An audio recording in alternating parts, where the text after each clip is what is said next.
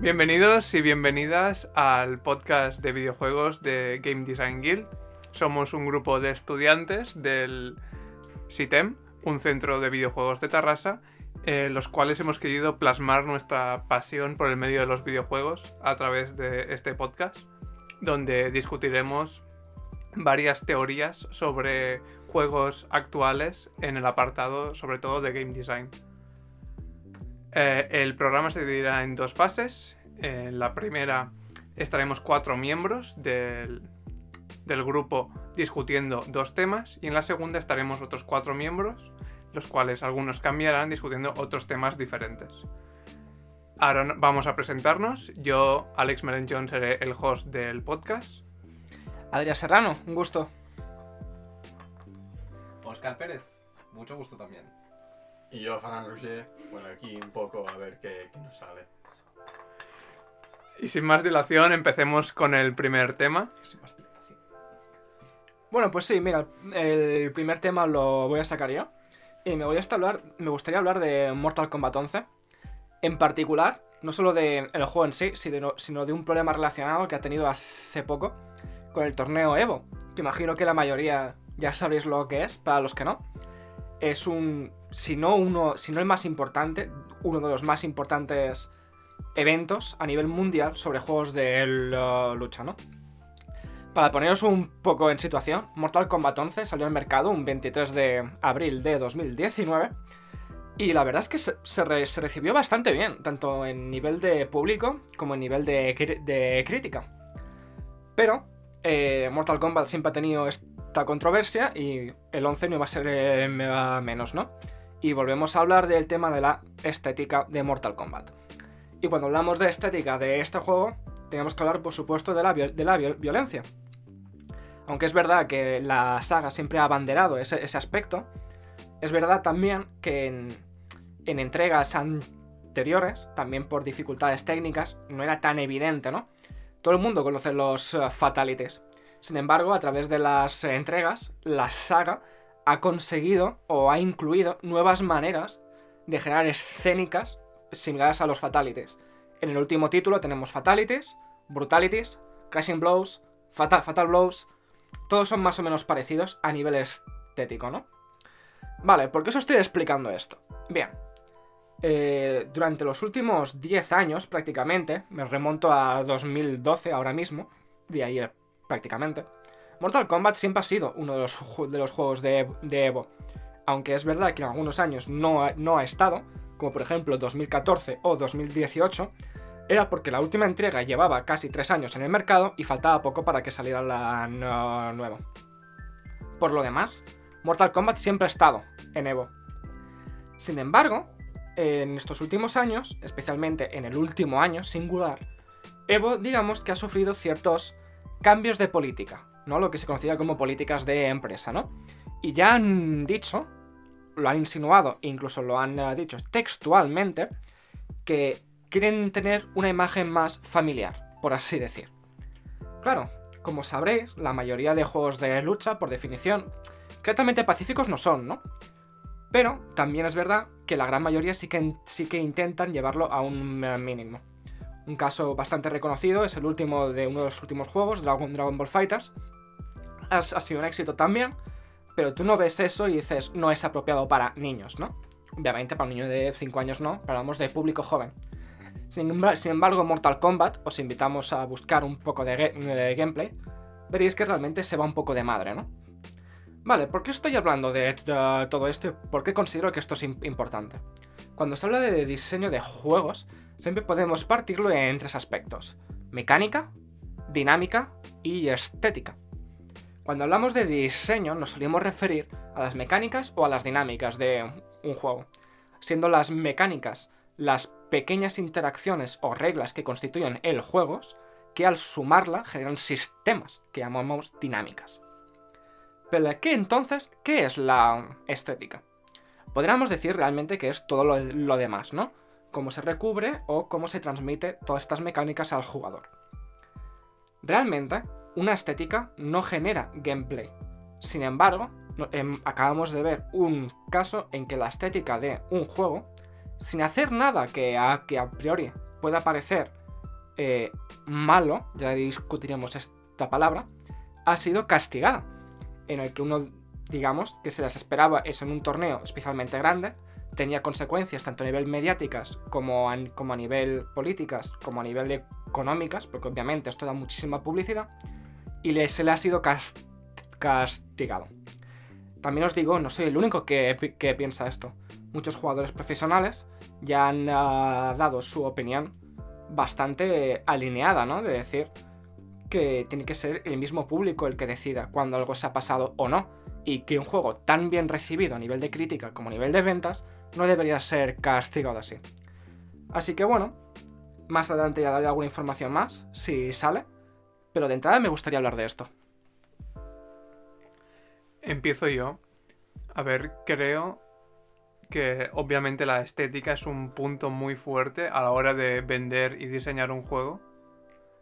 Que se haya sacado de Evo Mortal Kombat siendo una franquicia de juegos de lucha muy bien establecida, etcétera, etcétera. Me parece que es un poco... Clama el, el cambio que está teniendo un poco la industria del videojuego, todo el tema de esports y que cada vez ya no es tan de nicho, ya no es tan mediático sino que ahora se ha convertido en algo guay que hacer. Eso llama atención de sponsors, llama atención de empresas más grandes y sale al mundo del entretenimiento entre comitas real. Y claro, hay ciertos comportamientos que no queremos que se asocien con ciertas marcas. Un poco triste el pensar que ahí es violento, por ende los videojuegos generan entre comitas violencia, lo tenemos que prohibir cuando el medio siempre ha sido así. Pero bueno, si no cambiamos el medio, el fútbol no sería tan popular como es, por ejemplo. Pero me parece curioso desde el apartado de cuando te planteas hacer el videojuego, perdón, el ya no diseñas para el usuario final, sino que lo diseñas como producto de entretenimiento para que el público que vea esos pros jugar lo consuma. Me parece muy curioso como ahora ya tienes que tener en cuenta no solo eh, bueno, Mortal Kombat siempre ha sido una franquicia muy americana, muy de esto de Hollywood, acción de los 80. Y que eh, en un co- corto plazo de tiempo no se va a alejar de ahí. Pero como esto puede ser como un cambio de orientación hacia cómo tratar la saga. No sé qué opináis los demás. Déjame antes que te conteste a una cosa que has dicho, me ha parecido súper curiosa, que era lo de mencionar los sponsors, ¿no? Y la presión que eso hace sobre un juego. Eh, no es el único juego de lucha que ha tenido problemas de estos. Y de hecho me gustaría poner sobre la mesa un caso bastante específico, como es el de Dead, es el de Dead of or Alive 6. Sí, me estáis mirando todos, y sí. Vale. Eh, obviamente, Mortal Kombat está pecando por un approach quizá demasiado americano a lo que es una acción, de todo, mucho y todo más. Pero quiero dejar claro, ¿no? Que no es porque sea un approach americano. Un approach est- estético completamente japonés al extremo, como puede ser Dead or Alive, eh, también se ha llevado el martillazo, ¿no? Y de hecho, mucho más bestia que, que Mortal Kombat 11. Aunque podríamos discutir si por una manera más justificada o no. Pero realmente, quiero hacer hincapié en eso, que realmente lo de los sponsors es un problema, si queremos, real. Y que no solo afecta a, las a los juegos que hacen bandera de violencia, ¿no? Nos afecta a todos un poco bastante. Ahora sí, sí, que... que...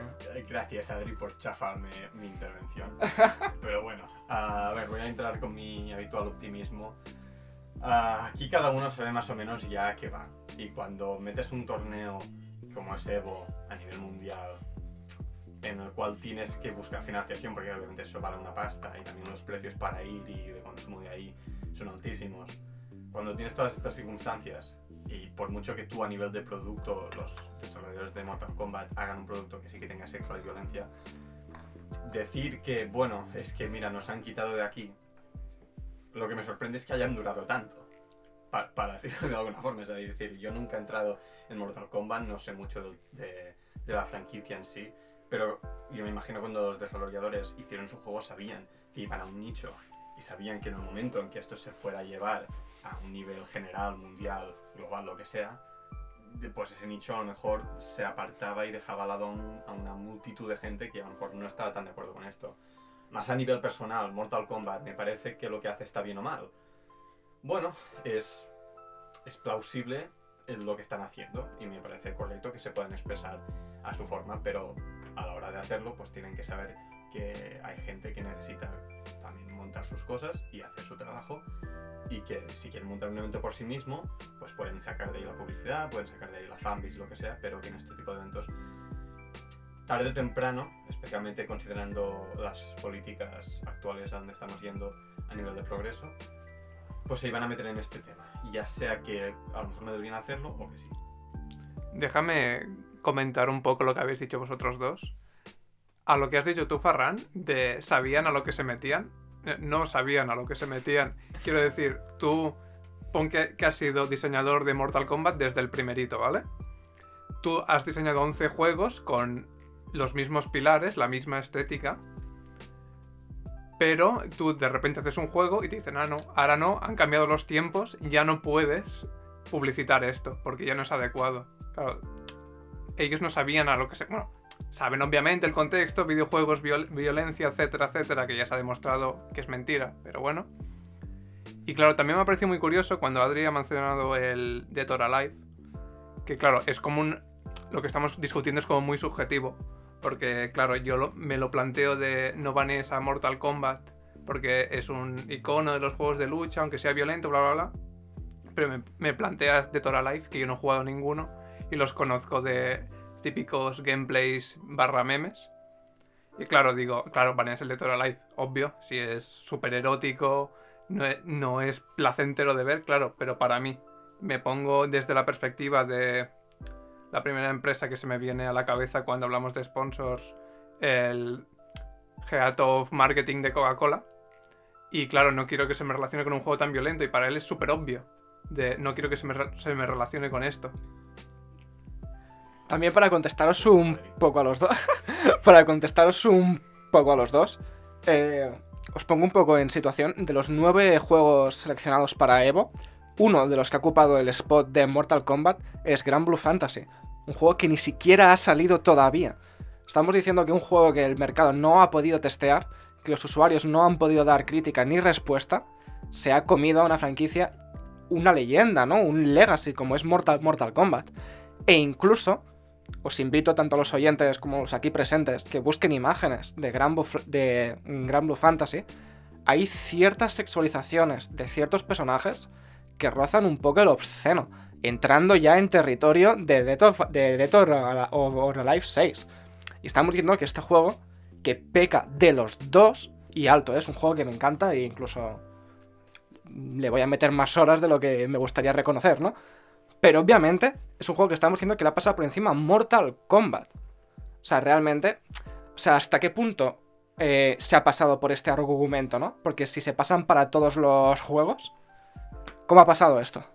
Yo no, yo no, no pienso que se, haya, que se haya pisado a Mortal Kombat, sino que ha sido un echamos a Mortal Kombat por X razones, estética, lo que sea. Y después siempre tiene el Evo esta wildcard de, no sé si es promocionar juegos de lucha que no han salido. Ejemplo, Samurai Showdown, el Gran Blue Fantasy. También tienen eventos especiales, rollo aniversario. El el- también. El Yunis, que Yunis. salió de, de la, de la nada el año pasado. Salió de la nada. Y repite este Ya, año. pero siempre tienen como un spot que es la wildcard para prom- promocionar. Y no creo que se haya comido a Mortal Kombat, sino que han dicho, echamos a Mortal Kombat, por ende vamos a utilizar este spot para publicidad o lo que sea. Vale, a ver. eh, a ver si mi limitada memoria me da para responder un poco a todo. Luego, luego vas tú, eh, Oscar, que te veáis sufriendo. Sí, sí. Pobrecillo. A ver, eh, para empezar, el tema de Gran Blue, Jack of all trades, Master of none. Y yo entiendo que como tiene un poco de todo, pero no sobresale tanto en ningún sentido, por lo menos no de forma tan prominente, pues los sponsors dirían, bueno, mira, pasa un poco por todo. ¿Sobresale tanto en el sentido de esto que hablábamos de violencia y de tal o a nivel de Es gameplay? decir, que no se especializa tanto en una estética, sino que es en plan, bueno, tiene un poco de todo, pero no... Es, me- es más improbable que la gente diga que se Te has, acuerde, ¿no? te has pasado, ¿no? Es más correcto. Ah, y respecto al tema del, del Mortal Kombat 11, a ver, me parece un poco inocente, inocente. Sí que es verdad que a nivel de eso, de producción a la hora de, de hacer videojuegos, sí que uno piensa, estamos en este nicho, esto es, es- es nuestro mercado, vamos a explotarlo. Pero yo, si es que hay alguien que lo piensa esto, porque a lo mejor los del equipo de Mortal Kombat están todos tumbados y están en plan, vamos a meter gente partiéndose la cara uno con otro, y es en plan, bueno... Entiendo que no, porque es una maldita franquicia que ha perdurado 11 entregas, ¿sabes? O sea, hay alguien Más. ahí detrás Más de 11. alguien ahí detrás tiene que estar pensando qué cojones está haciendo.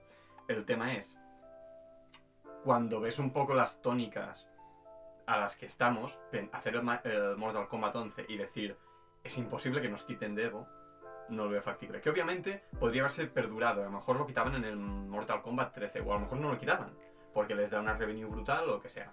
Pero pensar que esa posibilidad no era real, me parece un poco inocente. Así como por ejemplo en Street Fighter puedes decir, a no ser que el gameplay sea una mierda, no lo van a quitar. Y Eso. aunque lo sea. Vale, fair point. Street Fighter 5. Correcto. Pero en Mortal Kombat siempre hubo, ¿no? The Elephant in the Room. Siempre hubo esa, esa parte que dices, bueno, es posible que eso algún día nos venga a joder, aunque el nicho siga persistiendo. Eh, yo quería contestarle antes. Alex ha mencionado ah, que ahora Evo, eh, digamos que se centra más en juegos que son más eSport friendly. Eh, yo diría, por lo que he visto, tampoco juego mucho a Mortal Kombat, pero por lo que he visto, eh, este Mortal Kombat es más balanceado que los anteriores, Correcto. lo que lo hace bastante más propenso o al menos hace- lo acerca más a los esports. Por lo tanto, hace más extraño que justo en esta entrega pues lo hayan quitado de Evo. Correctísimo. Razones tiene. Especialmente cuando hace nada que ha salido. Recordamos que los Mortal Kombat suelen durar mínimo dos años en Evo. Hasta que no es hasta el tercer año, que es cuando suele salir el siguiente de la entrega, que sí que es verdad que tiene eso de missing a bit, ¿no?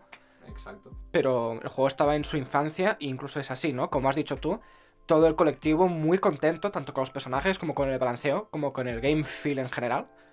Y eso, ¿no? Y se ha llevado el hacha. No, a ver, yo también quería contestar. Igual me, me estoy yendo de tema, pero que sea más balanceado, sea más friendly con los esports, me parece un poco mal dicho. Obviamente tiene que ser balanceado para tener un gameplay interesante y tal, pero em- creo- iba a decir empresarios, pero igual está un poquito mal dicho, pero la gente que no es desarrollador de videojuegos y que está en la industria y que está obviamente para vender, siempre ha tenido la mentalidad de en los esports lo que tiene que haber es hype, puro, pure hype, y a veces lo han malinterpretado eso con desbalancear personajes o hacer mecánicas. Ah, estoy pensando en un ejemplo, mecánica de comeback ahí súper épica, que desde el punto de vista del espectador, aparte de que le quita la gracia al comeback, pero eso ya es otra cosa. Desde el punto de vista del espectador es, oh Dios mío, qué comeback tan épico ha hecho el jugador este. Pero desde el punto de vista de jugar, te sientes como, como una basura. Pero es decir, que haga comebacks épicos no quita que esté más o menos balanceado. Puede estar muy bien balanceado y alguien hacer un combat épico. No, no, sí, sí, que era- era un ejemplo, Ah, pero vale, porque- te quería contestar un poquito fuera de tema. Claro, porque di- digo, si está más balanceado lo que da es más oportunidades a la gente con skill de, de hacer jugadas de estas. Más que sea por pura suerte o porque tienes a, a un personaje que es más potente en un área. Sí, sí, totalmente. Quiero comentar por eso que un, un carácter desbalanceado o un sistema de comeback nunca ha impedido a ningún juego en Evo. ¿eh? Eh, quiero recordaros, para los que no, se- para los que no sepáis, Marvel, Marvel vs. Capcom, todo el, todo el fiasco que hubo con el X Factor, especialmente, especialmente con Dark Phoenix, se considera un, es un, un juego que es de los ah, clásicos de Evo. ¿eh? O sea, hasta hace nada, de, de hecho, en el Evo de este año hay un revival, incluso. O sea, que tampoco podríamos decir que es un factor de- de- determinante, en este caso en particular. ¿Alguien tiene algo más que añadir? Farran, te veo ahí con ganas. No, porque veo yo que el tiempo se nos va a ir un poco. Eh, Así que pasamos al siguiente tema. Sí, vale. Antes de ir, por eso, como conclusiones, me gustaría cerrar un, eso es un poco. Eh, yo he lanzado la pregunta, ¿no? De qué pensáis un poco del tema. Ya he visto un poco, pero vamos a dar un veredicto oficial. Yo creo, ya se me ha visto el plumero, yo creo que no está bien lo que han hecho. No se debe juz- juzgar un juego por la estética, especialmente en un panorama competitivo de eSports. Yo opino obviamente lo mismo que tú. No, no creo que un deporte, porque es un deporte, debería ser juzgado por cuán violento es, sino cosas como MMA, lo cojo muy, muy con pinzas ya que no es tan violento, bla, bla, bla, eh, no serían deportes, ni serían tan famosos. Pero, aunque esté de acuerdo contigo, no creo que vaya a cambiar esto, sino que va a ir a más. Cada vez se va a normalizar más, por decirlo así, estandarizar más cómo el entretenimiento en videojuegos es consumido. O sea, por las razones que sea, Mortal Kombat, pues este año no está en Evo. Y bueno, ya sabíamos que no iba a ser permanente. Hay muchos juegos. Y algunos tienen que tener la oportunidad también de entrar. Además que últimamente eh, los desarrolladores de Mortal Kombat han, han empezado a hacer más torneos, ellos propios, independientes. Así que tampoco creo que les vaya a afectar tanto a, la franquicia.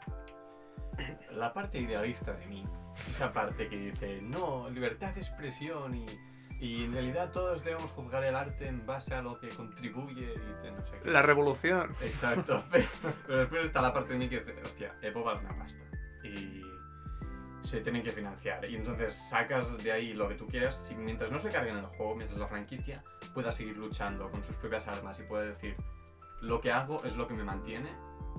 Oye, si los debo tienen que, que sacar un juego en particular para poder mantenerse, poder, poder seguir ofreciendo lo que, lo que dan, pues mira, muy a mi pasar, pues, pues que se haga. Vale. Si os parece bien, vamos con el segundo tema. Dale, dale. Lo quería plantear yo. Era, bueno, para los que no conozcáis, la franquicia Monster Hunter. Yo soy un jugador, me considero semi-veterano de la saga. Eh, Monster Hunter, franquicia de, básicamente es una porrash en la que matas bichos, recoges sus minerales, te haces equipo más fuerte, matas bichos aún más grandes. La gracia es que esta franquicia se ha popularizado con su última entrega, Monster Hunter World, también un poco porque ha salido de el, el nicho de jugadores más de Nintendo y se ha, ido a consolas de sobremesa más populares y también a PC. Pero lo que he visto, sobre todo con la última expansión, la de Iceborne, que salió hace un par de meses, es que una tendencia que ya me veía yo desde Monster Hunter World. Es decir, antes el combate Monster Hunter, eh, también para los que no conozcáis, es un combate, para decir un término así modernillo, Souls-like, Souls-like. con, diferentes matices, pero bueno. Y antes, al menos para la gran mayoría de jugadores, la dificultad del Monster Hunter radicaba en lo clunky que eran todos los controles y en lo mal, por decirlo así, que estaba diseñado el game feel del combate. Ahora en Monster Hunter, y podéis ver entrevistas al director y a vario- varios producers en Gamasutra, eh, se ha centrado mucho más en accesibilidad, en hacer el, el juego lo más accesible posible. De aquí han venido cambios, como que el mapa sea toda una zona abierta, puedes hacer TP entre campamentos, hay varios campamentos, puedes restablecer tus recursos, etc. Esto ha hecho toda esta amalgama de cambios para hacerlo más accesible, que el combate, ya tirando más hacia endgame, grindeo endgame, sea para mí mucho menos satisfactorio en el sentido de ya no es un toma y daca controlando curas, timing, etc. Sino que cuando te da un golpe, el monstruo te quita una gran cantidad de vida. Porque obviamente te puedes curar, tienes mucho más medicamentos, recursos, etc. Entonces ha creado como una tendencia de que el combate es muy stall, muy clunky, ya no por las mecánicas, sino por cómo ha cambiado el juego esos cambios de mecánicas para hacerlos menos clunky. Y se siente el combate como muy vacío, como muy el monstruo me pega, me ha quitado una importante parte de vida, por ende me tengo que curar, tengo que dejar de pegarle, me quito del flow del combate, etc. También como side note, eh, lo que le ha pasado al combate es que los monstruos ya no dejan tantas aberturas de me muevo muy rápido, pero aquí estoy, pégame, que los, que los controles son muy malos, lo sé, tranquilo, tío, te tengo. Sino que ahora, como los controles son buenos, el monstruo se mueve muchísimo más rápido y dejan menos aperturas para el combate. Me parecía muy curioso cómo el cambio de, de target, sí, vamos a decir de audiencia potencial, para sacar una nueva franquicia, para no rehabilitar a, a la saga, ya que le iba muy bien en Japón y un poquito entregas occidentales, sino para ampliarla a un, a un público más global, cómo ha cambiado cómo se siente el combate. No sé qué opináis, Farran. Sí, a ver. am, tampoco es una saga que yo haya tocado mucho. De hecho, casi no he tocado mucho ninguna saga, pero bueno. Ah, en general, el tema del combate. Sí que por todo lo que he visto, porque sí que vi un full gameplay de- del juego. Pociones por todos sitios. Además, te puedes curar mientras te mueves. Campamento, puedes guardar pociones limitadas. Eso es un, des- es un desmadre. Am, obviamente, eso tiene sus consecuencias en el combate, como muy bien has explicado. Ha habido mucha mejora. ¿eh? Es importante el tema de de dejar que el jugador pueda jugar con fluidez, del tema de que hacer solo todo sea una zona, ah, Sí, ayuda sí. mucho, porque hay una penalización, que de hecho esto eh, lo comentábamos el otro día también, que había jugadores que simplemente se iban de la zona, se curaban, volvían. Y hay un, un tema de, vale, te quitan esa opción, aunque sigues pudiendo ir corriendo a otro sitio lo que sea, pero el hecho de que no tengas la penalización de, vale, me tengo que esperar 5 minutos, el hecho de que los monstruos te ataquen constantemente y sean, entre comillas, más conscientes, añade a ese realismo. Entonces, el tema de balanceo es algo que creo que vendrá naturalmente, pero que era inevitable también que se hicieran esos cambios en pos de jugabilidad.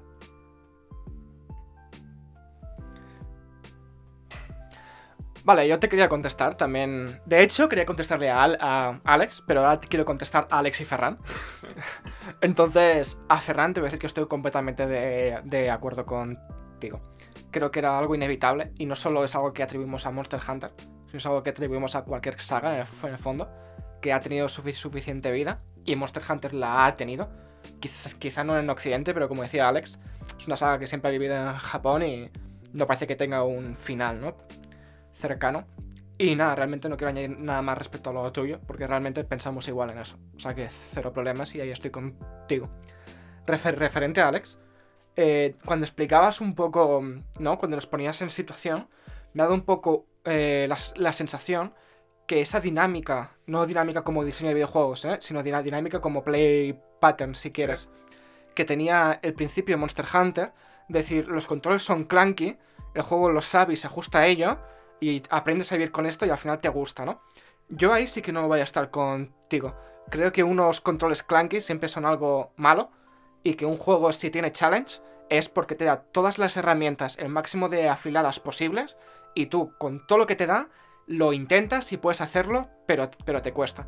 Creo que eso es lo que entendemos como un buen challenge y si las herramientas que te dan son escasas o en este caso no lo son, pero están poco afiladas y cuesta interaccionar con, con ellas, eso no es challenge, eso es lo que me atrevería a decir un fallo en UX.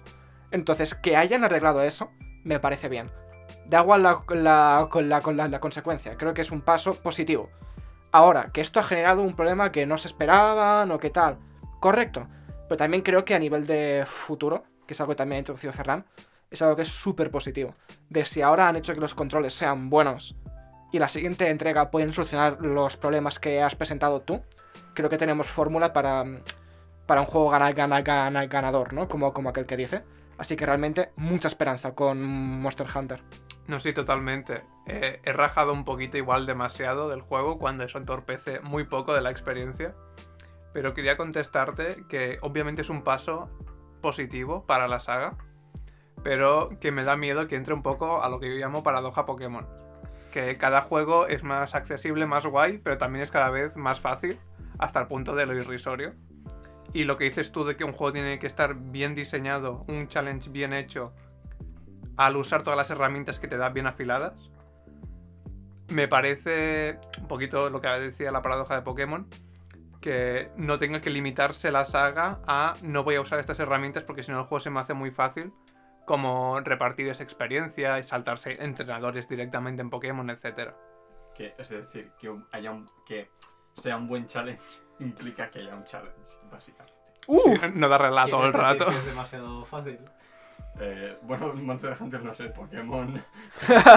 Llevo años con Pokémon y ahora lloro un poco. Creo que esto será otro tema para, para Para el, otro la- día, la- ¿eh? el próximo podcast. Yo, bueno, yo veo bastante bien lo que han hecho, como jugador bastante novato de, de Monster Hunter. Porque aunque hayan quitado un poco de dificultad, hacerlo más accesible, yo por ejemplo la saga la conocía, pero no, no muy a fondo. Y Monster Hunter World me ha introducido a esa saga. Yo lo encuentro bien como introducción a la saga. Está bien que de vez en cuando hagan un juego tipo así, que se arriesguen un poco más a ir a un público más amplio, aunque a los jugadores, la fanbase de toda la vida no le acabe de gustar. Ya vendrán otras entregas, pero a veces necesita ir un poco... Aire, aire fresco, ¿no? Sí, aire fresco, ir un poco en otra dirección para probar cosas nuevas y a lo mejor, oye, algo de, de esta nueva entrega pues se queda para bien. No, sí, sí, totalmente. Sí, yo lo decía desde un punto de vista también para generar debate. Me parecía curioso cómo el contexto del juego había cambiado al propio juego. Y. Pero no, o sea. Monster Hunter World para mí sigue siendo la mejor entrega de la saga. Tampoco he jugado a todas, todas. He jugado a las principales que han llegado a Occidente. Pero sí, totalmente un paso positivo, como dices tú. Para ir cerrando, eh, creo que hemos llegado todos a la misma conclusión, ¿no? Que ha sido una pena que haya habido este problema, pero que es- ha sido una decisión acertada y que a la larga, en futuras entregas de una saga que, que sabemos que sigue viva, esto es un buen pronóstico, ¿no? Totalmente. Y si nadie tiene ma- nada más que añadir, aquí cerramos la primera parte. Y venimos con la parte 2. Hemos cambiado los miembros de debate. Adri y yo repetimos. Y los dos nuevos, si os queréis presentar. Buenas, yo soy José. Y hola, yo soy Aaron y os traeré Escape from Tarkov. Puedes continuar con el tema, tranquilo. El tema que quería debatir hoy aquí con vosotros era sobre el que Escape from Tarkov se trata como un juego muy castigador, eh, muy difícil, cosa que es verdad en ciertos aspectos, pero creo que han tomado algunas decisiones de diseño que hacen que sea mucho más accesible para jugadores nuevos o que no estaban acostumbrados a este tipo de género. Como por ejemplo podrían ser, y metiéndonos ya directamente en el, en el tema del juego, eh, una mecánica que te ofrecen justo antes de empezar una partida, que es la insurance, la cual te ofrece poder asegurar tus objetos de manera que si eres eliminado en la partida y nadie lootea esos objetos, es decir, que nadie los coge y se los lleva, los extrae de las raids, em, los recuperarás. Entonces, esta mecánica, aparte de, de darte más posibilidades como jugador nuevo a no perder tan rápido las cosas, además que si eres nuevo probablemente tengas equipo que no interesa a nadie, em, lo que logra es quitar completamente la, indif- la indiferencia, ¿no? Porque si no lootean el equipo ese, un jugador lo recuperará. Y si lo lootean significa que otro jugador se está yendo contento con ese equipo fuera de la raid. Entonces ese equipo en ningún momento se pierde y siempre tiene como una carga emocional que beneficiará a uno de los dos bandos. A ver, yo creo que el Escape from Tarkov ha respondido un poco a esta zona de mercado que era hardcore, en el sentido de quiero un juego difícil. Se demuestra fácilmente en el Tarkov. Para empezar no tienes UI, el sistema de daño, inventario, etc. Pero ha sabido darle una vuelta para separar a lo que yo llamo los sadomasoquistas, que quieren en plan juego hardcore castigador sin progreso crudo y duro y le da como este no quiero, no quiero llamarlo colchón porque no es un colchón pero como este fundación base de esto es un videojuego vienes a pasártelo bien vienes a sufrir pasándotelo bien no vienes a sufrir por sufrir y en el sufrimiento te lo pasas bien a veces Ah, quería volver un momento a lo que has dicho antes, Aaron, de que el juego no es muy castigador. Hay tres puntos por los que te quiero atacar esa teoría.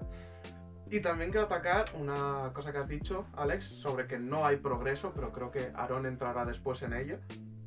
No no yo quería decir que había progreso a diferencia de los otros juegos quote unquote hardcore que habían Culpa mía, perdona. Ah, hay tres aspectos de Tarkov que ahora mismo me parecen infumables. Partiendo desde el primero de todos, el más exagerado para mí es la IA, la inteligencia artificial.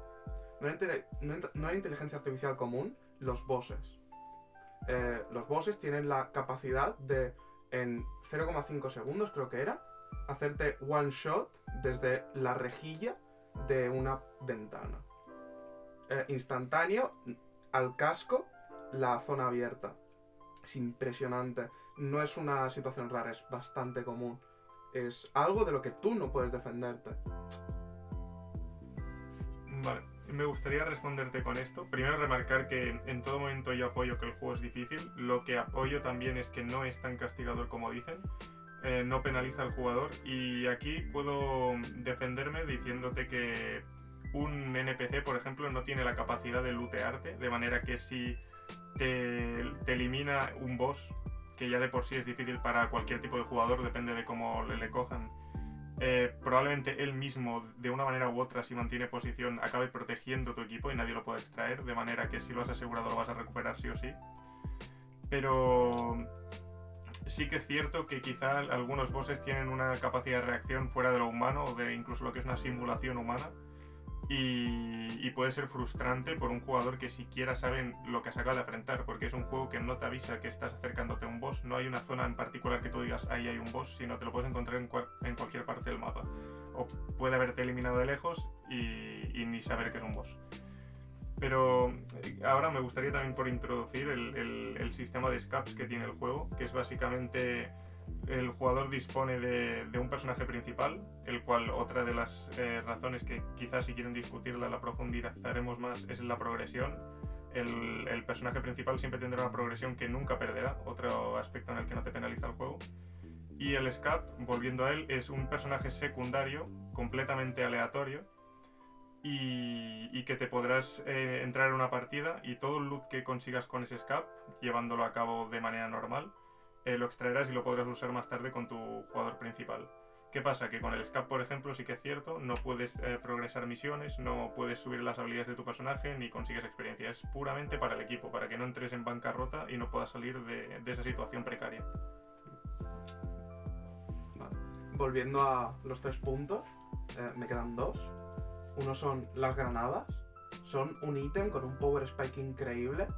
Una granada de la peor clase es perfectamente capaz de, en una habitación cerrada, eliminar a tres tíos con la mejor armadura del juego. Y que un imbécil que ha tenido la suerte de tirar esa granada ahí se lleve el equipo de su vida. Me parece otro castigo muy injusto. Voy a entrar yo aquí. Eh, ya introduzco que no soy un gran amante del género shooter ni de los FPS, pero ahí sí que puedo decir algo en general sobre lo de la granada que has eh, dicho, ¿no?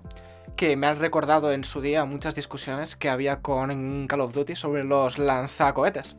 Y aquí es cuando voy a introducir el concepto de las FOST, First Order Optimal Strategy. Eh, considero que da igual cómo de difícil sea un juego, eh, un jugador novato o poco experimentado tiene que tener alguna manera de hacer algo. O sea, no se puede sentir completamente inútil y completamente avasallado. Me da un poco la sensación de que esta discusión de la granada pasa un poco por ahí. Y me gustaría eh, decirte que la existencia de eh, granadas hace que este juego pueda. suficientemente gente pueda acceder como para que los hardcores de, de verdad también puedan jugar ahí. Porque da igual cómo de bueno sea el juego, si tiene 8 jugadores en, en todo el mundo, está destinado a, a morir, ¿no? O sea, que aunque te podría llegar a comprar que el elemento de la granada o cualquier elemento de función similar, ¿no? Pudiera ser problemático, también te defendería que, te- que tiene que estar, o sea, es obligado, es, ne- es- es necesario. Mi queja no iba sobre la existencia. Tienes razón, es una First Optimal. eh, First, First Order Optimal Strategy. Gracias. Em, eh, eso, eso es algo que sí que me di cuenta y sí que es verdad que para jugadores novatos es un elemento maravilloso. eh, pero el poder que tiene, confío que debería ser reducido un mínimo. Sí que debería ser un gran elemento poderoso, con una gran capacidad de hacer mucho daño inesperado en un momento.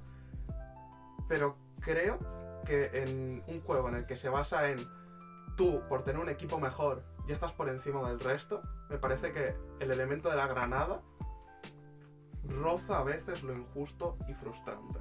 Vale. Frustrante, injusto para ti. Para el señor level 1 que lanza la granada es lo mejor del mundo. Es un sueño húmedo. Es una opinión personal. Claro, No, no puedo negar que tengáis razón, pero También me, me gustaría atar, y ahora me refiero a lo que ha dicho Aaron antes, sobre el sistema de adquirir loot, ¿no?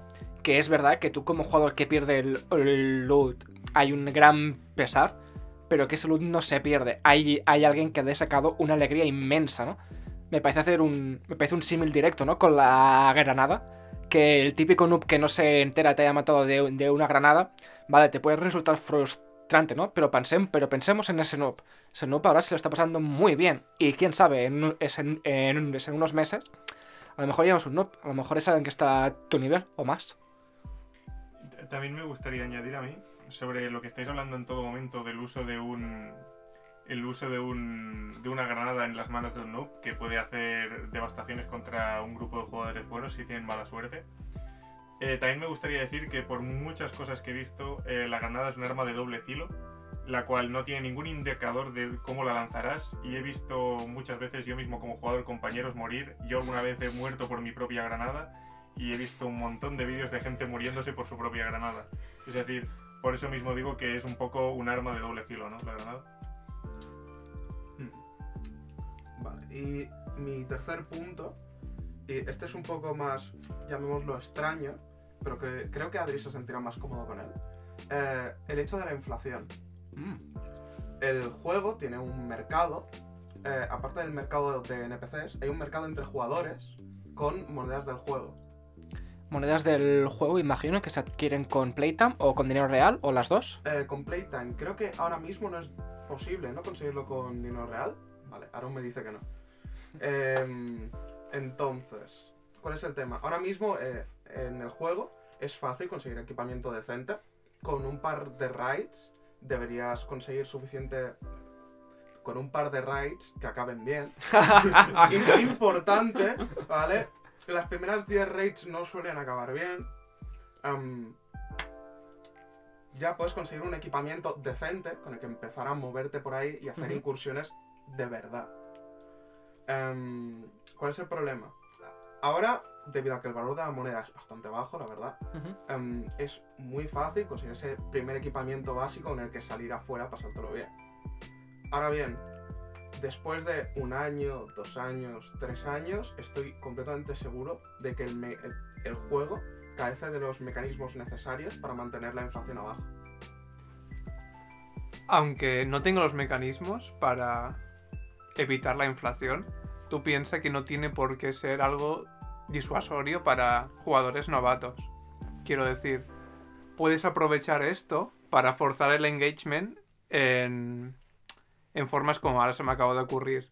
Le das rollo un pack de bienvenida o mejor aún le metes a quien se acaba de comprar el juego en los primeros 7 días que se conecte misiones diarias que le dan un equipamiento bajo medio o le dan dinero o whatever.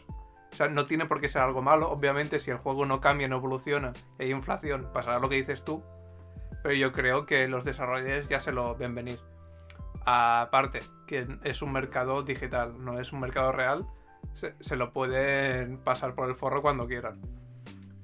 Em, además, me gustaría añadir a mí también, eh, no soy muy experto en este tema y tampoco sabría predecir muy bien, pero si bien se infla el mercado es porque empieza a haber exceso de objetos que los jugadores van subiendo a él y el precio va bajando. Y justo ahora, hace poco, vi una, una, una novedad respecto a Escape Tarkov que han añadido los diseñadores, el cual hace que el peso afecte mucho más al jugador. Entonces, ¿qué pasa si te afecta mucho más al, al peso? Que si tú eres un jugador avanzado que va con una armadura pesada, que va, bueno, armadura, un blindaje pesado, que va con una mochila grande, que va con un casco grande, todo este peso ya es peso que no podrás cargar después de loot. Y si cargas mucho peso loot te estás volviendo mucho más vulnerable, por lo que creo que esto considera que los objetos vuelvan a revalorizarse un poco. Eh, me gustaría abogar por el, por el de Diablo y un poco hacer la función de pregonero del fin. Porque nos estamos planteando una situación, ¿no? No, esto es importante. Nos estamos planteando una, una situación en lo que los objetos cada vez valen menos. Pero yo ven- vengo a explicar también es un poco, ¿no?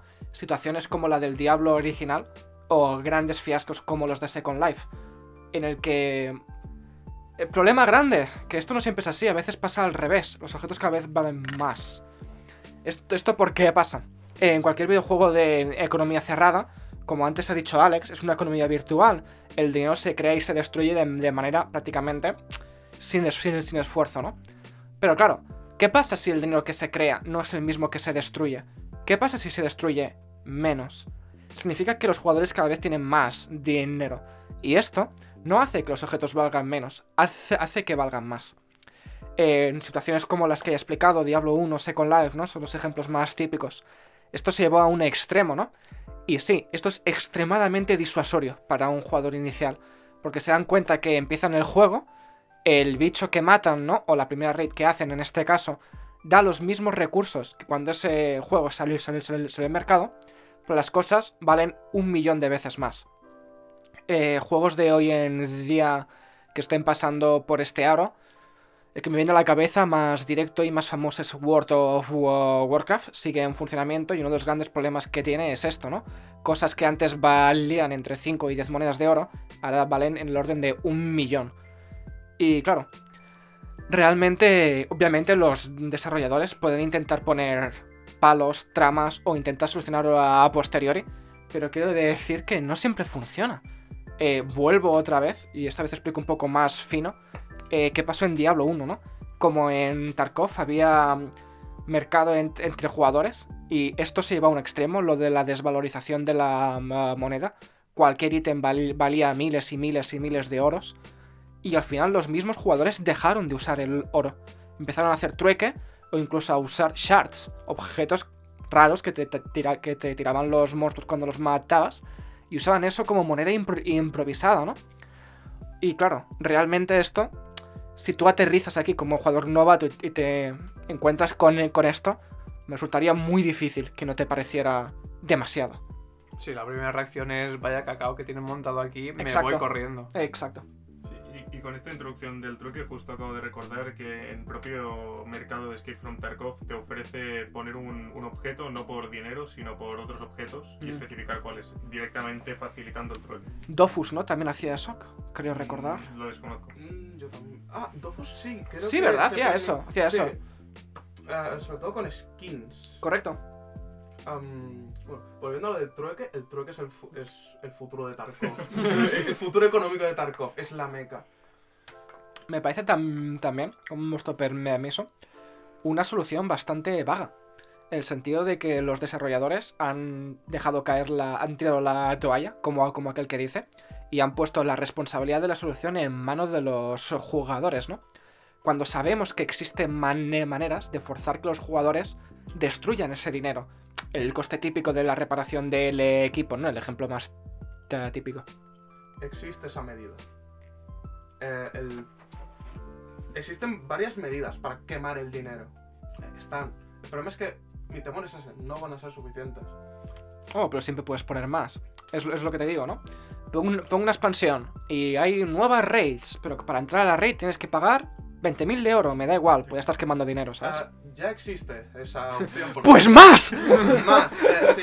Em, había un comentario muy curioso que hacía extra credits en uno de Sí. sus vídeos.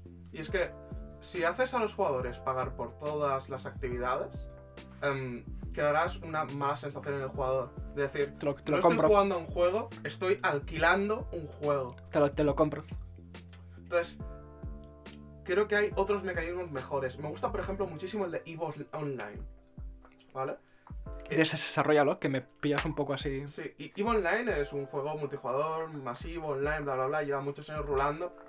Em, la gracia de ese, juego es que si mueres, ah, claro, se destruye tu nave espacial. Y tu nave espacial es algo que te has tirado meses, años, construyendo, ahorrando para comprar. Entonces, los castigos son tan bestias que frenan la inflación. Es un, es un método curioso. También está el tema de que tienen ligada su moneda al mundo real.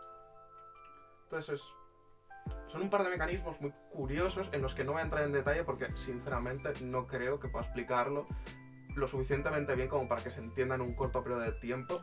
Recomendaría mirar el vídeo de extra, de extra credit sobre economías virtuales. Es muy informativo. Para los que no lo sepáis, Extra Credits, canal de YouTube, recomendamos encarecidamente la consumición masiva de todos los eh, vídeos. Sí, y a mí después de la intervención de, de José, me gustaría decir que me estoy dando cuenta que el propio hecho de que el juego no sea tan castigador y te ofrezca vías de ganar equipo fácilmente o de conservar el tuyo, hace quizá y contribuye a esta inflación de la que estamos hablando todo el rato. Es decir, quizá es una solución para otro problema. O una solución que crea otro problema, es. Ah, bueno, está la tasa que tienes que pagar para asegurar las cosas. Es una forma de quemar dinero. Sigue siendo un pequeño apaño, un parche en una puñalada, pero ahí está. También, cerrando un poco el tema de la inflación, nos hemos ido un poco por, por las ramas quizás.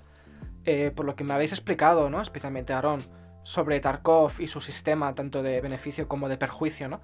No me ha dado la sensación de que fuera un juego especialmente castigador en ningún sentido. ¿Por qué crees entonces que se percibe de esa manera? Bueno, quizá es que socialmente el, que un juego sea difícil se contribuye directamente a que sea penalizador. Y en muchas críticas y, y reviews de revistas que he visto en YouTube y demás, pues me he fijado que lo tratan como tal. Es decir, hay algunos vídeos que tú puedes buscar sobre Tarkov y el título será tal cual crítica como juego castigador o penalizador y demás. Y, y bueno, yo tampoco lo entiendo porque yo siempre lo he analizado desde el punto de vista que os acabo de dar y quizás por, por eso que vosotros tampoco tenéis mucho ese punto de vista. No sé que alguien lo quiera discutir. Pero no, no acabo de entender. Supongo que es un poco el- el- la dificultad lo contribuyen a ello. Como tú dices, sí, considero que es la. No alta dificultad, sino las grandes situaciones de mucho riesgo, mucha recompensa, que se dan tan continuamente en el juego. Y no solo eso, sino a lo más básico del mundo y es. ¡Pum! Te has muerto. En Tarkov, lo, se- aunque lleves una muy buena armadura, la cantidad de daño que se recibe es masiva. Literalmente, giras mal una esquina y en dos milisegundos, bueno, dos milisegundos no, pero ya me entendéis, estás muerto. Un poco flashbacks de eh, Counter-Strike, ¿no veo? Eh, peor aún, Tío. Sí, porque en Tarkov sucede algo muy bonito y es que la mitad de tus partidas morirás y no sabrás quién te ha disparado, ni desde dónde, ni con qué arma. De eso también quiero hacer hincapié, algo que se ha comentado varias eh, veces, sobre la ausencia total de información hacia el jugador o sobre UI que te indique qué, qué está pasando. ¿De qué va eso? Porque desde fuera realmente me parece una decisión terrible. O sea, No, sí, a mí de hecho también me parece una decisión muy mala, pero tengo que decir yo mismo que estoy siempre al tanto un poco de las noticias que van publicando los de Battle State, que son los que han hecho Escape from Tarkov, eh, que ellos mismos han anunciado que dentro de poco ya ofrecerán un, un sistema eh, más estadístico de absolutamente toda la Vale, información que, te, de que has muerto. Mm, yo creo que el juego no necesita ningún tipo de UI. uf, Sí, per- permíteme. Puede resultar raro. Am, es un juego muy, muy, muy analógico. Me explico. Si tú quieres coger un objeto, tienes que acercarte en el objeto y cogerlo. Y el tío aparta su arma, mueve su mano, coge el objeto, lo mete en la mochila y vuelves a cargar el arma. Si quieres cargar un cargador, si no tienes espacio en el chaleco, coges el cargador, lo tiras al suelo, coges el cargador, lo cargas y tienes que agacharte a coger el cargador que has quitado. Es un juego muy analógico. Entonces, me parece que una interfaz ensuciaría el juego. Y hay varias mecánicas increíblemente interesantes que se dan por el hecho de no tener interfaz. Hay un momento mágico y es el cuántas balas me quedan en el cargador. Y tienes que coger, quitar el cargador, mirar cuántas balas tiene y volverlo a meter. Y nunca te dará el número exacto, te dará una aproximación. Mitad, más de la mitad, menos de la mitad, pocas balas. Es... em, te falta información, pero la puedes conseguir si te paras en algún sitio. Puedes mirar en todo momento cuánta vida tienes exactamente en todos los miembros de tu cuerpo. Puedes mirar en todo momento qué equipo llevas tú. Pero em, tienes que pararte y abrir el inventario. Si coges una mochila que no es tuya, tienes que pararte y sentarte a investigarla para ver qué hay dentro. No es un te falta información, sino tienes que buscar oportunidades para mirar esa información. Oh, Yo creo que también un poco todo esto es que va el juego a sensación de, de realismo. Es lo que intenta transmitir. Sí, sí, sí, sí, sí. De estar en una escaramuza, perdido, haciendo una raid, aunque no sea muy realista, pero bueno. Y un poco las, to- todas las mecánicas giran alrededor de la sensación esta. Quitar la UI, todo el sistema de inventario, como has dicho tú, incluso lo que ha dicho antes Aaron de tirar granadas, que es muy clunky. Sí, sí. Sí, pero incluso añadiría que completamente de acuerdo con Alex, que él mismo ha dicho que el- la ambientación en sí o lo de las raids no es un sistema que simule lo que pasaría en esa época. Pero videojuegos. No, pero las sensaciones que te transmite el juego sí. Eh, y yo creo que es ahí el, punto que buscan ellos. Vale, vale. O sea, que han hecho más... Digamos que la ausencia de UI para reforzar ese game feel pasaría por una de- decisión de diseño. Podría comprar ese argumento, pero entonces me extraña eso, eso que me has dicho ahora. De que han anunciado que van a poner cosas. O qué cosas van a poner. Justo estamos hablando de, de cuando te matan, que no obtienes ningún tipo de información. Las cosas Vale. que van a añadir que está Vale, vale. Una vez estés muerto, no durante el gameplay, eh, te va a salir una estadística más detallada de dónde te han dado, quién te ha matado, desde qué distancia, todo eso. Vale, entendido, entendido. A, a lo counter, en plan, que te sale cuán rápido te ha matado, bla, bla, bla. Sí, básicamente una tabla estadística que te sale toda la información, la distancia que te ha matado, con cuántos tiros, todas estas cosas, para saber un poco cuál ha sido la situación. Pero no te enseñan desde dónde te ha matado. No, no sabrás. No, de esta manera, si vas en grupo, tú mueres antes y sales para ver quién te ha matado y todo, no podrás informarle al equipo, que también es parte de la esencia realista que mantiene. Vale, ento- entonces podemos afirmar, ¿no? Que lo que me comentabais son literalmente decisiones de diseño que se van a mantener en el juego. Sí, completamente. Mm, hmm. Decisiones de diseño muy acertadas, por cierto. Sí, ya he- Ya he visto, ¿no? Que glorificáis mucho. Desde fuera siempre me han parecido un género poco accesible. Y ya sé que es un, que es un género muy, muy extendido, ¿no? El sentido de no sé por dónde empezar, no sé qué hacer.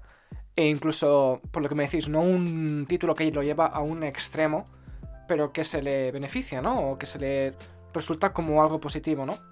Puedo entenderlo, puedo entenderlo, pero desde fuera se parece extraño, ¿no?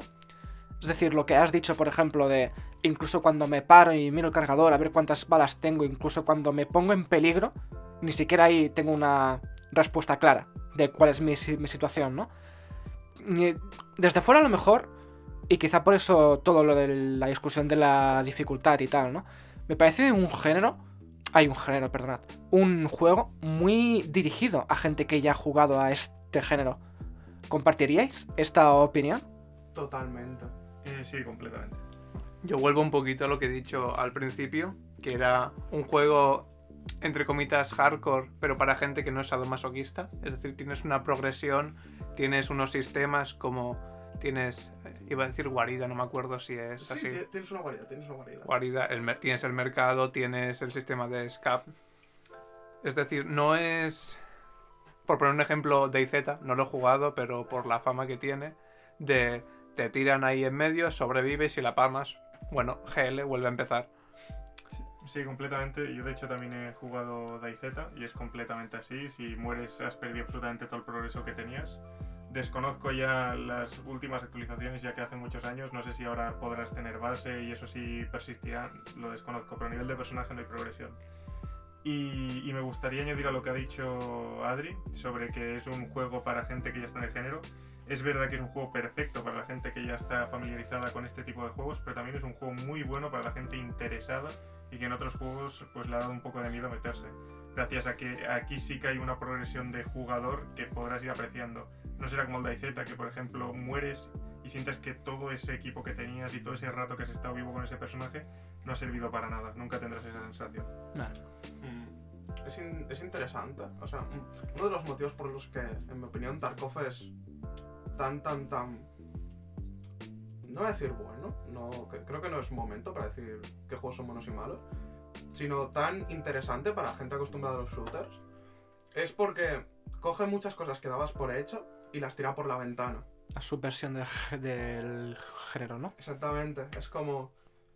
¿Qué es eso de que siempre tengas cuántas balas tienes ahí abajo en la esquinita de, de la pantalla? Eso es muy cómodo. ¿Qué es eso de poder hacer saltos de 5 metros que, y que recibas un daño general y que luego puedas ir por ahí caminando sin más? ¿Qué es eso de que un botiquín sirva para todo? Vale, vale. le da capas de, ¿cómo decirlo? O complejidad o profundidad a cosas a las que no estaba acostumbrada. Entiendo lo que dices y comparto la opinión del- de, los dos.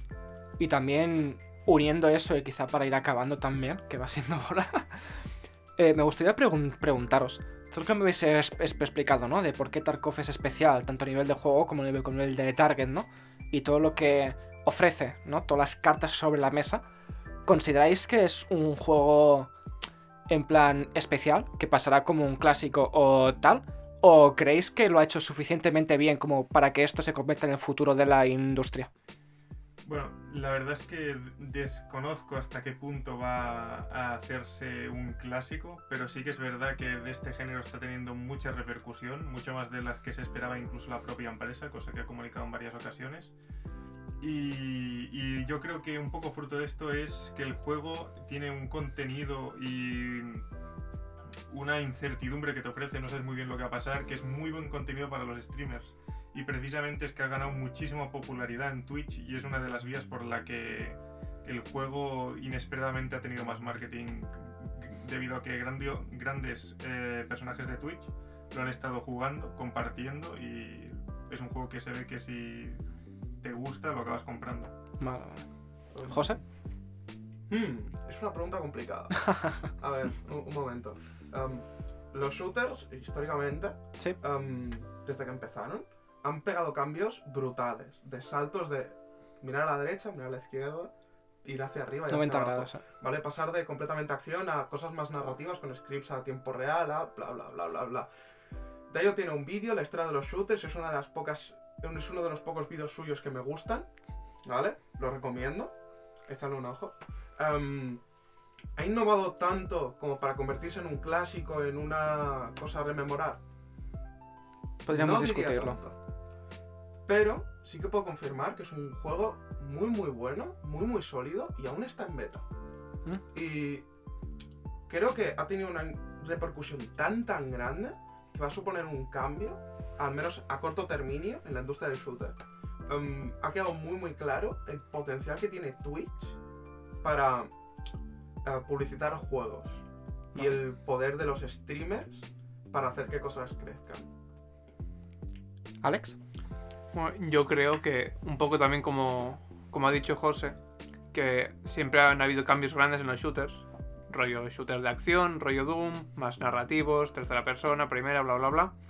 Yo creo que Escape from Tarkov va a crear su propia rama, su propia cosa propia. Y va a causar un poco como hizo DayZ, Minecraft, Juegos del Hambre en su día, que iniciaron esta tendencia de Juegos del Hambre. eh, no, me sale el nombre. Sí, sí, ju- juegos del hambre, lo has dicho bien. Sí, Battle Royale, ahora me, Ah, no, no me sale. Y creo que se va a convertir en su propia tendencia que yo creo que tiene un futuro asegurado. Más con tema Twitch, tema influencers, streamers, bla bla bla. Sí, yo ahora respecto a lo que él dice, creo también que será un género que no sé si se volverá un clásico, si se volverá de los más populares, pero sí parece que va a persistir por este público que le gusta. No parece que vaya a ser un juego que desaparezca con el propio juego, sino que va a perdurar con muchas otras eh, inspiraciones que se han hecho en el sector. Sí, que aunque quizá no sea el futuro de los shooters como sí, han creado un nicho que van a mantener, ¿no? Como, como, como mínimo. Sí, e- ellos o otras empresas interesadas en este nicho. Tienen un bicho gordo entre manos. Puedo, pu- puedo confirmarlo. Bueno, con esa frase creo que podemos ir cerrándolo por aquí. Este es el final de la segunda parte y del episodio piloto del podcast de Game Design Guild. Eh, estamos muy contentos sobre cómo ha surgido esto y cómo se ha desarrollado. Hablo por mí y creo que hablo por todos. Yep. Y nada más, esperemos que nos volváis a escuchar en el siguiente episodio. Y compañeros, si os queréis despedir. Sí, sí. No, ya, tranqui, tranqui. Nada, pues eso, que efectivamente un, es, es, un placer hacer este episodio piloto y con un poco de suerte os, os esperamos para el siguiente. Sí, completamente un placer y tengo muchas ganas de grabar el siguiente para vosotros. Bueno, pues ha estado, ha estado bien, ha estado bien. El próximo saco yo tema, chicos. Hasta la próxima.